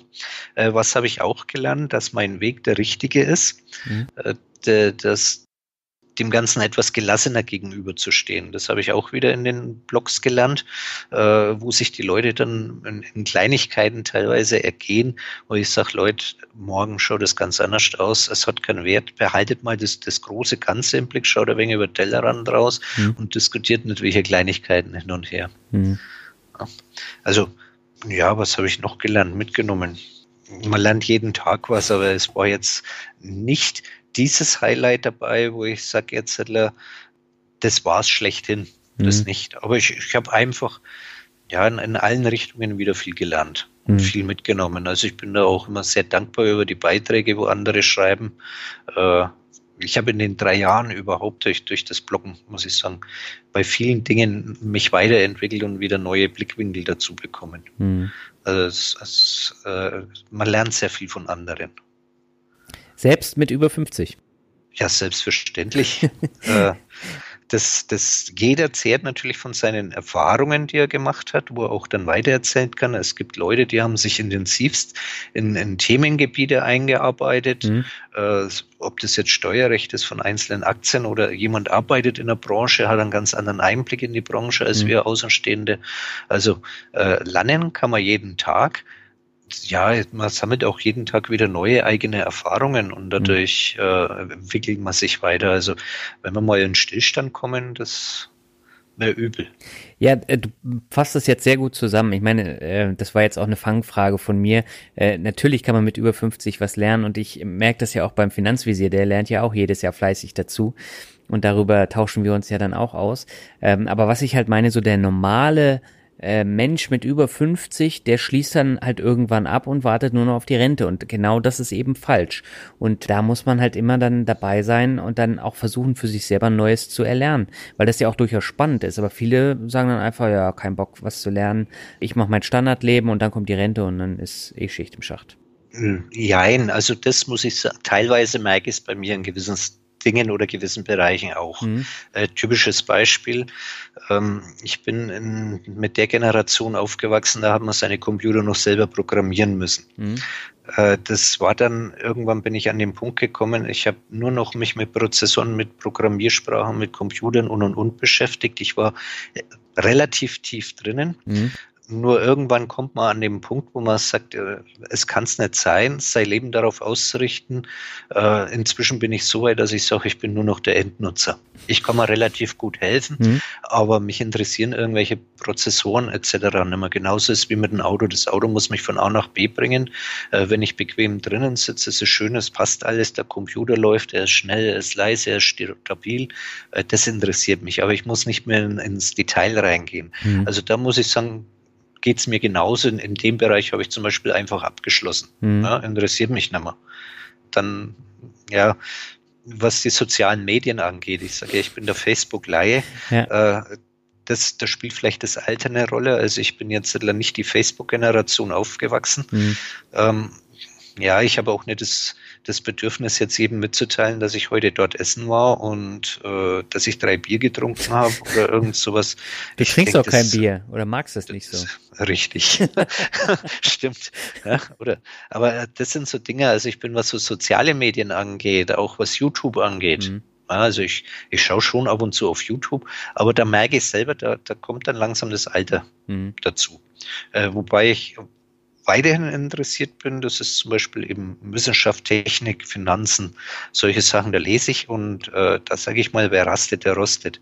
Aber man, man hat natürlich irgendwo vielleicht, ja, ich sag mal, auch den Bereich gewechselt ja. oder mit einzelnen Dingen abgeschlossen, weil sie keinen Wert hat.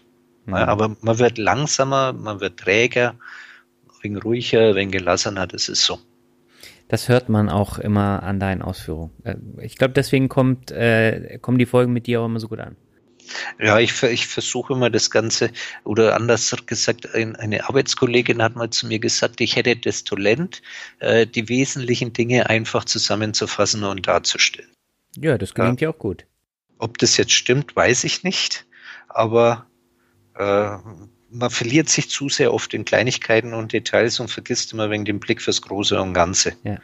Ja, und, und da bemühe ich mich eigentlich und, und dann wird man auch ein wenig ruhiger und gelassener irgendwo. Genau. Dann äh, prüfen wir das mal, ob du auf den Punkt äh, Sachen zusammenfassen kannst, nämlich im Finanzrocker Word Shuffle. Das heißt, ich habe mir wieder neue Begriffe ausgesucht und beginnen möchte ich mit neues Auto. Äh, ja, äh, habe ich bestellt.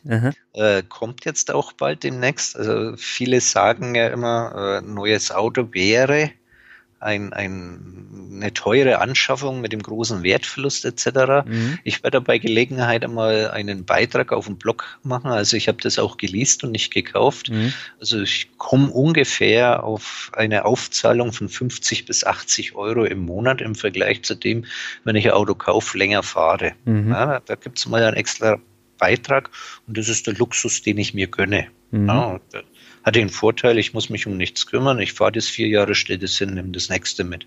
Das ist wieder Bequemlichkeit. Also vor 20 Jahren haben wir noch die Motoren ausgetauscht selber, mhm. äh, weil kein Geld da war. Äh, die Reifen habe ich auch noch selber gewechselt. Das lasse ich jetzt machen. Da ist die Bequemlichkeit des Alters mit dabei. okay. Ähm, lass uns doch gleich mal bei dem Thema Luxus bleiben und gehen über zum Urlaub. Ja, Urlaub ist äh, natürlich etwas das gönne ich mir, das ist Luxus. Also ich habe immer mehr den, den materiellen Dingen abgeschworen. Also mhm. Also ich bin jetzt kein Asket oder ähnliches, aber ich frage mich immer öfter, das liest man auch bei anderen sehr stark, was soll ich eigentlich mit dem ganzen materiellen Zeug, das liegt daheim rum, mhm. kostet bloß Energie und ich kann nichts damit anfangen. Ja. Äh, dafür Urlaub ist für mich insofern Luxus einfach. Äh, das sind unvergessliche Momente. Äh, das ist Lebensqualität und ich bin ein ausgesprochener Luxusurlauber. Äh, ich, das, die Leute, die jetzt äh, extrem auf die finanzielle Freiheit sparen, die schlagen wieder die Hände über den Kopf zusammen. Mhm. Aber man lebt nur einmal. Muss, muss ich jetzt als Investor sogar sagen. Und ein, einen tollen Urlaub, diese Erfahrung, wo man da macht, das wird einem niemand mehr nehmen können. Also mhm. äh, wir waren vor Jahren auf, auf Bali im Luxusressort, wir haben Mauritius hinter uns, wir haben Kuba hinter uns, wir machen regelmäßig Kreuzfahrten. Und das ist was, äh, wenn das Preis-Leistungs-Verhältnis stimmt, gebe ich auch gerne für einen Urlaub aus. Mhm.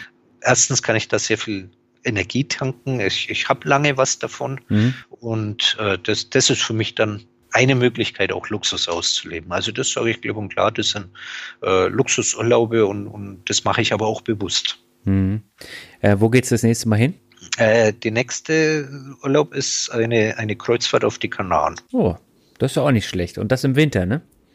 Richtig. Ja. Schlechte Wetter entfliehen. Sehr gut. Dann kommen wir zum nächsten Begriff. Ähm, Lieblingsbuch 2017. Äh, ganz spontan, muss ich jetzt ehrlich sagen, äh, das Buch von der Gisela Enders, wo bei oh. mir auch auf dem Blog steht. Ja finanzielle Freiheit. Mhm. Einfach aus dem Grunde, vielleicht habe ich zu viele Börsenbücher in letzter Zeit immer wieder gelesen. Mhm. Und gerade auf den ersten Seiten oder in den ersten Kapiteln äh, wird mal die finanzielle oder sogenannte finanzielle Freiheit aus verschiedenen Blickwinkeln betrachtet. Mhm. Und das fand ich eigentlich sehr anregend, auch mal darüber nachzudenken, weil es nicht um reine nackte Zahlen ging. Äh, da fällt mir jetzt einfach spontan ein. Das, das Schöne ist, ich habe das Buch jetzt, glaube ich, schon ein Dreivierteljahr daheim. Ich mhm. habe es schon einmal gelesen, aber ich habe es noch nicht geschafft, eine Rezension drüber zu schreiben. Ja. Und ich habe mir vorgenommen, ich nehme es jetzt dann irgendwann demnächst her, lese es das zweite Mal durch, mhm. mache mir dann gleich Notizen, um dann eine Rezension draus zu machen. Mhm. Also das, das muss ich sagen, das war eigentlich das Buch, das mich unter Anführungszeichen Neuerscheinungen oder neu gelesen am meisten fasziniert hat. Mhm. Was mich auch noch, ich habe dann ja äh, für Mike und Marielles Blog habe ich ja ein Interview gegeben mhm. und da hatte ich nochmal Bücher gelesen und da hatte ich das von der Murray Buffett, das ist also die Schwiegertochter von Warren mhm. Buffett, äh, das Buff, äh, Buffettology nochmal gelesen und, ja. und, da konnte ich feststellen in dem Rahmen, das Buch hat mich extrem geprägt. Mhm. Und äh, es war kein Fehler, das nochmal zu lesen. Also das würde ich als Wiederholungsbuch des Buch des Jahres nennen. Okay. Spannend. Also ähm, das letzte habe ich jetzt nicht gelesen, aber das von Gisela Enders, das hatte ich gelesen und das hat mir auch sehr, sehr gut gefallen. Habe ich auch relativ schnell gelesen, weil es auch sehr abwechslungsreich war. Ja. Und ähm, auch das war natürlich ein Thema jetzt in dieser Vivo, äh, also Wirtschaftswoche in der Titelstory. Und äh, da hat der Autor oder die Autoren haben das Buch, glaube ich, auch gelesen. Ah ja, das ist vernünftig. Ja gut, hier unser anderer Blogger-Kollege, der Oliver von Frugalisten, der ist da sogar ganz groß vorgestellt. Ähm, also die haben sich durchaus mit den Blogs schon beschäftigt. Äh, das vom Oliver habe ich mitgekriegt, denke ich, ja. Hm, ja, spannende Sache. Lass uns zum nächsten kommen. Das ist Blogkommerzialisierung.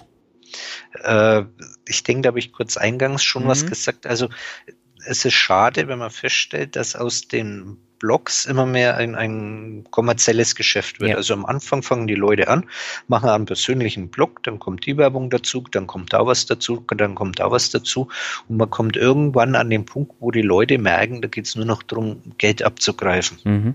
Ja, und ob diese Blogs dann so lange überleben, weiß ich nicht. Also ich habe für mich entschlossen, äh, das, das hatte ich auch bei mir im Blog schon kommuniziert, das mhm. kommt auch äh, bei den meisten noch positiv an. Ich habe rechts in der Sidebar meine Werbung laufen, ich mhm. habe äh, das Affiliate über Amazon laufen, aber mein eigentlicher Blog selber bleibt werbefrei. Das heißt, es werden keine Querbalken eingeblendet, wie auch immer, die den Lesefluss stören könnten. Mhm. Äh, ich hatte anfangs ja äh, immer wieder Anfragen oder auch Gastartikel wollten erscheinen oder über Affiliate-Links soll ich was schreiben. Das ist aber ich im ersten Jahr irgendwie, das ist überhaupt nicht gut angekommen. Das mache ich jetzt generell nicht mehr. Also solche Anfragen generiere ich oder lasse es komplett sein. Mhm. Die können gerne Werbung auf mal in der Sidebar schalten oder ähnliches. Aber der eigentliche Block, der Kernblock, der bleibt bei mir sauber. Und die Kommerzialisierung, weiß ich nicht, ob die Leute sich damit langfristig einen Gefallen tun. Ja, es, mhm. es, soll jeder Blogger ein paar Euro nebenbei verdienen, der hat viel Arbeit damit, ist nicht das Problem. Und ich glaube, die Leser, die können da sehr gut und genau unterscheiden äh, in welche Richtung die ganze Geschichte läuft. Mhm. Ja, es ist auch wichtig, aber äh, was ich dazu eben nochmal sagen will, also grundsätzlich kommt es immer darauf an, mit welchem Anspruch gehst du dann an das Thema Bloggen, Podcasten, was auch immer äh, ran. Und äh, wenn du da von vornherein mit dieser Kommerzialisierungsabsicht reingehst, dann ist das Ding von vornherein zum Scheitern verurteilt, weil irgendwann geht's dann halt wirklich nur noch zum Thema, wie kann ich mehr Geld da rausholen. Ja, dann darf man im Endeffekt keinen Blog betreiben, wenn man es kommerzialisieren will, komplett. Dann müsste man hergehen und letztlich eine Webseite betreiben. Mhm. Ja, ich sag mal, nehmen wir als beste Beispiel Arriva, ja. ja wo, wo, man die Aktienkurse abfragen kann, die sind mit, mit Werbung zugepflastert. Mhm. Gehe ich auf eine Nachrichtenseite wie NTV oder ähnliches, das ist mit Werbung zugepflastert, aber das ist dann kein Blog mehr. Mhm. Ja? Und der Blog ist für mich irgendwie, man, man müsste direkt mal googeln oder nachschauen, äh, wo, wo der Begriff Blog herkommt, mhm. Bloggen. Ähm, das ist für mich irgendwie was Persönliches. Mhm. Ja, und, und, wenn jetzt jemand einen Reiseblog betreibt, dann, dann kann man den auch in einem gewissen Rahmen kommerzialisieren, wenn er einen Reiseführer geschrieben hat oder mhm. was. Aber zentrales Kernthema sollte immer seine Reise bleiben. Mhm. Und ich habe eben für mich entschieden, mein Blog heißt, ich habe das Ziel, ich will den den Weg dahin beschreiben, mit allen Fehlern, wo ich mache, meine Gedanken dazu äußern und, und es soll irgendwo dann eine persönliche Geschichte bleiben. Mhm. Deswegen, äh, ich bin eigentlich, muss ich ganz klar sagen, sogar äh, gegen die äh, zu große Kommerzialisierung. Mhm. Im gewissen Rahmen ja, aber nicht so extrem. Mhm. Gut, dann kommen wir zum nächsten. Das ist Glück. Glück, das ist eine gute Frage. Was soll ich dazu sagen? Glück hat man oder hat man nicht? Also Glück gehört dem Tüchtigen. Okay. Äh, ich, ich, denke mal, Glück kann man beeinflussen. Mhm. Jetzt ist es ja nicht so, dass man nur vom Münzwurf-Vierzettler vom Glück ausgehen kann. Aber äh, ja, wenn man sich anstrengt und, und arbeitet und macht und sich Mühe gibt, dann, dann kann man das Glück auf seine Seite ziehen, sag ich mal. Mhm. Man sollte jetzt nicht Glück und, und Zufall miteinander verwechseln. Und Glück ist für mich inzwischen auch äh, vieles Persönliches, sag ich mal. Also Glück ist gleich glücklich, wenn ich hergehe. Ich bin zum Beispiel jetzt nicht glücklich, wenn ich in die Stadt muss und einkaufen. Ja, manche werden durch Shoppen glücklich. Ja. Für mich ist zum Beispiel äh, ein schöner Moment viel wichtiger. Ich sage jetzt mal, wenn ich mich abends am Meer hinsetzen kann, am äh, Cognac dazu eine Zigarre und einfach aufs Meer rausschauen und den Moment genießen, das mhm. ist für mich einfach Glück. Gesundheit ist für mich auch in einem gewissen Rahmen Glück. Mhm. Hast du sehr schön zusammengefasst. Alexander, danke dir herzlich für das Interview. Ich weiß jetzt nicht, ob wir die Länge des zweiten Podcasts nochmal geschlagen haben. Wir sind jetzt bei äh, über 80 Minuten und äh, ich fand, das war wieder eine sehr schöne runde Sache und bedanke mich recht herzlich. Daniel, ich danke dir auch sehr herzlich. Vielleicht führen wir irgendwann sogar mal einen vierten Podcast-Interview. Schauen wir mal, ne? Ja. Dann alles Gute für dich und bis demnächst. Ja, ich danke auch. Bis demnächst. Tschüss. Ciao. Ja, soweit das Interview mit Alexander. Wieder knapp 80 Minuten und ich glaube, wir haben doch noch einige Themen gefunden, über die wir in den vergangenen zwei Episoden noch nicht gesprochen haben. Bevor ich zum Ende komme, habe ich nochmal drei kurze Bewertungen für dich. Die erste kommt von Consley und er oder sie schreibt, äh, super Podcast, hier stimmt alles. Finanzen, Mindset, Metal und Lübeck, was will man mehr? Super sympathischer Typ mit angenehmer Stimme und interessanten Themen. Keep on going. Ja, ich glaube, Consley ist ein Mann. Das klingt zumindest so ein bisschen so. Vielen Dank für die Bewertung. Die nächste kommt von Sapmo24 und er schreibt super Inhalte und Unterhaltung. Hi Daniel, immer wieder eine Freude, deine Folgen zu hören. Weiter so. Ja, auch dir herzlichen Dank für die Bewertung. Und die letzte Bewertung von heute stammt von Kerem Kotsch und er schreibt Unterhaltung und Finanzbildung zugleich. Was will man mehr? Vielen Dank, Daniel, für deine Ratschläge und sehr informativen Podcast. Meine Bitte, bleib so wie du bist. Viele Grüße, Kerem. Kerem, ich danke dir für die sehr nette Bewertung. Kerem gehört, glaube ich, auch zu den Leuten, die mir auf Facebook folgen und da auch des Öfteren äh, kommentieren. Und ja, ich versuche natürlich so zu bleiben, wie ich bin und bedanke mich für deine Bewertung. Und damit bin ich am Ende angekommen. Es gibt jetzt einen Dreierpack vom Finanzrocker Podcast. Das heißt, nächste Woche hörst du ein neues Mixtape was, wie ich finde, sehr, sehr spannend geworden ist. Und danach ähm, gibt es eine Folge mit einer äh, Frau aus der Wissenschaft, und die Folge, die ist auch wirklich, wirklich gut geworden. Und auch da bin ich auf euer Feedback gespannt. Sag jetzt erstmal ein herzliches Dankeschön für deine Aufmerksamkeit und bis nächste Woche. Ciao.